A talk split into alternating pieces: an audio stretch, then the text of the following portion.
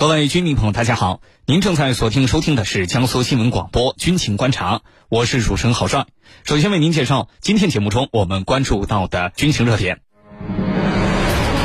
俄乌冲突爆发两周年之际，北约秘书长斯托尔滕贝格表示，乌克兰加入北约只是时间问题。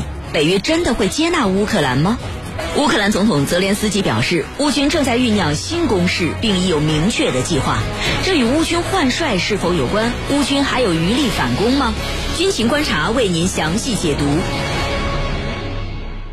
节目一开始，还是要提醒您。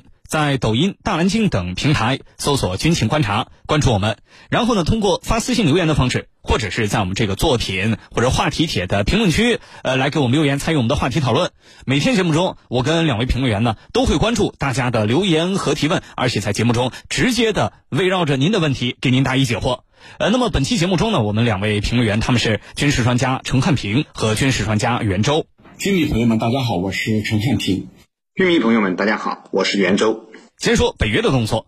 根据参考消息援引德国媒体的最新报道，在俄乌冲突爆发两周年之际，北约秘书长斯托尔滕贝格他表示，他确信乌克兰的未来与北约息息相关。而且呢，他在二月二十四号发布的一段视频中还说，乌克兰会加入北约。呃，这不是会不会的问题，而是何时加入的问题。报道说，呃，斯托尔滕贝格说，乌克兰前线局势极其严峻，并表示没有迹象表明俄罗斯总统普京正在为和平做准备啊。那么，袁教授在俄乌冲突两周年这样一个特殊时间点，斯托尔滕贝格说这个乌克兰迟早会加入北约，只是时间问题。他这个话有哪些含义？出于什么目的？他这么说呢？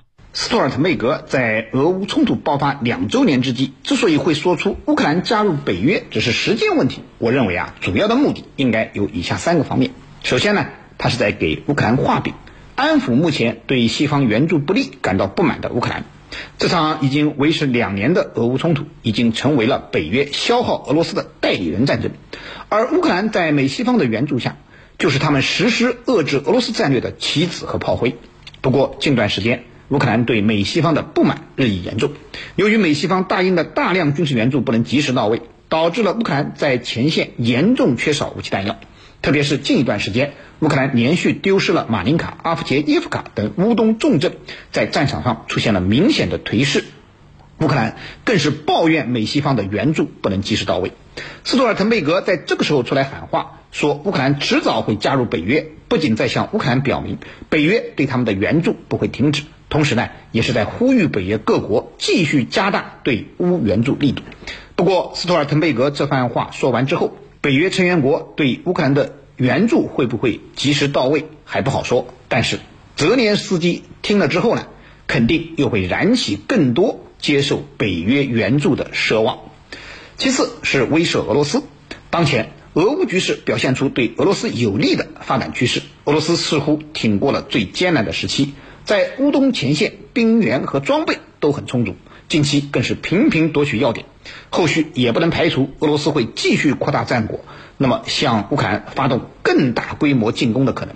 斯托尔滕贝格现在说乌克兰迟早会加入北约，当然有威慑俄罗斯的意图在里面，他是有意在提醒俄罗斯，北约是把乌克兰当盟友对待的。如果俄罗斯进一步在乌克兰扩大进攻，则北约也有直接下场的可能，到时候可能会引发俄罗斯和北约之间的直接冲突。这将是非常严重的后果。也就是说，斯托尔滕贝格说这番话，相当于警告俄罗斯不要再进一步去夺占乌克兰的领土了。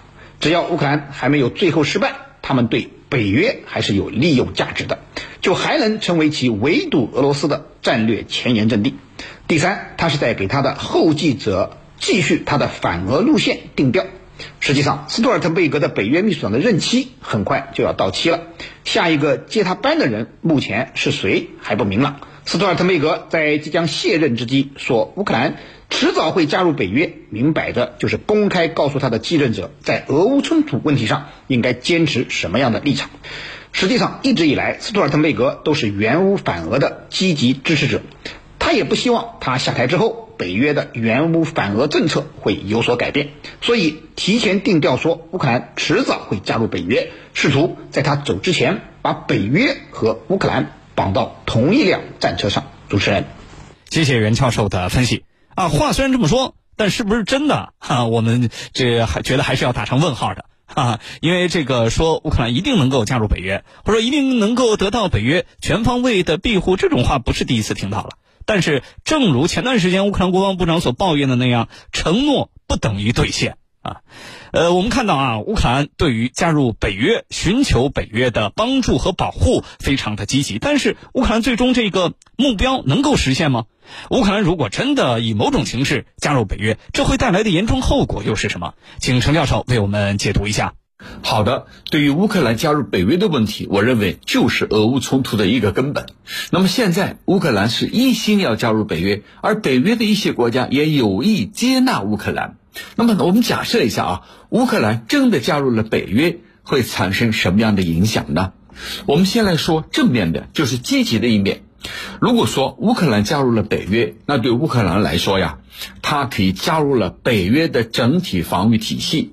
因为北约里头它有一条，就是如果你对北约的一个成员国发动战争，就等于对整个北约发动了战争，北约可以集集体之力来共同对付你。那么乌克兰认为加入了北约，就等于自己进入了一个保险箱，会得到北约全方位的保护。那这对乌克兰来说啊是有积极意义的。我们再来从经济层面来说，加入北约以后。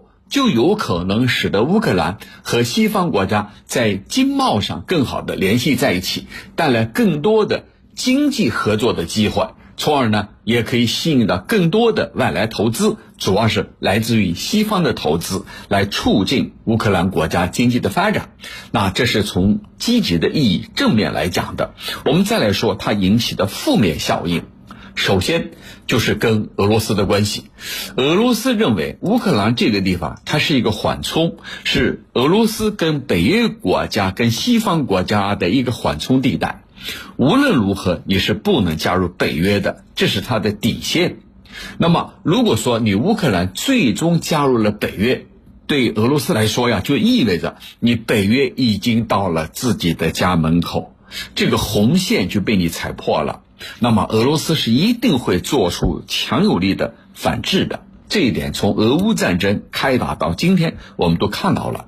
那也许有军迷朋友说，那为什么芬兰加入了俄罗斯没有这么动武呢？那是因为乌克兰在俄罗斯看来是一个缓冲地带，过去你是人家的一部分，你是前苏联的成员，是加盟共和国。都是斯拉夫民族，况且你乌克兰东部的四个州是讲俄语的俄族人，这跟芬兰是不一样的。所以俄罗斯特别看重乌克兰这一块儿你呢必须是一个缓冲地带，你不能加入北约。你一旦加入北约，那就是你死我活的。所以普京前几天不是讲了吗？这事关我们的生死存亡啊！我觉得很有道理。那第二个呢，就是会引起乌克兰国内的政治纷争。乌克兰国内的政界它不是铁板一块。那么如果说你加入了北约，有一部分人会认为这是向西方屈服，是把国家主权全部交给西方，而且会。和俄罗斯的关系一落千丈，进一步敌视，那么这部分人他会强烈反对，所以会引起乌克兰国内的政治纷乱。那第三个就是地缘政治，它会引起这一地区的其他国家，尤其是独联体体系的这些国家，他们会觉得你加入了北约，那就意味着威胁到了我们的家门口。我们是前苏联的成员，现在我直面着北约，那么。必然会引起地缘政治的复杂。你乌克兰成为北约的成员，那这一地区的其他国家呢？他们要不要加入北约？他们未来跟你如何相处？因为你已经是北约成员了，所以正是出于这样的考虑，北约内部分歧很大。他们不愿意乌克兰马上加入北约，因为你马上加入北约以后，那些欧盟国家、欧洲国家，包括美国，就是。直面俄罗斯了，那这种关系就出现了微妙的变化。所以你看，呃，有不少国家还是很清醒的，他们不赞成乌克兰立马加入北约。如果可以加入北约，你早就可以进来了。而且加入北约里头还有一条，你的边境不能跟其他国家有纷争，你不能处于战争状态。而这两点，乌克兰是不吻合的。所以说来说去，乌克兰你想加入北约，这就是泽连斯基啊。在做白日梦，主持人，谢谢程教授的分析和解读。这个北约东扩呀，是这次乌克兰危机最终啊，不光是危机酿成了，而且还爆发了，呃，是一个可以说根本性的原因啊。那么，既然这个是根本性的原因，你还要在这个危机不断扩大、战火不断蔓延的时候推动乌克兰入约、加入北约，呃，那么这是俄罗斯所不能接受的。这是因为是挑战了底线的一个呃问题。那么，俄乌的矛盾只会因为这北约的东扩而升级，不会因为说呃乌克兰以某种形式靠近北约，哎，这个战火就平息了，这这这是不现实的。所以呢，我们还是希望，呃，无论是俄乌双方，还是跟俄罗斯积怨已久的这个呃以美国为首的北约，能够更好的用和平的方式、政治的方式来解决双方的分歧。呃，没有完美的解决方式，但是至少和平的方式、政治的方式，比军事的方式、流血的方式要来得好。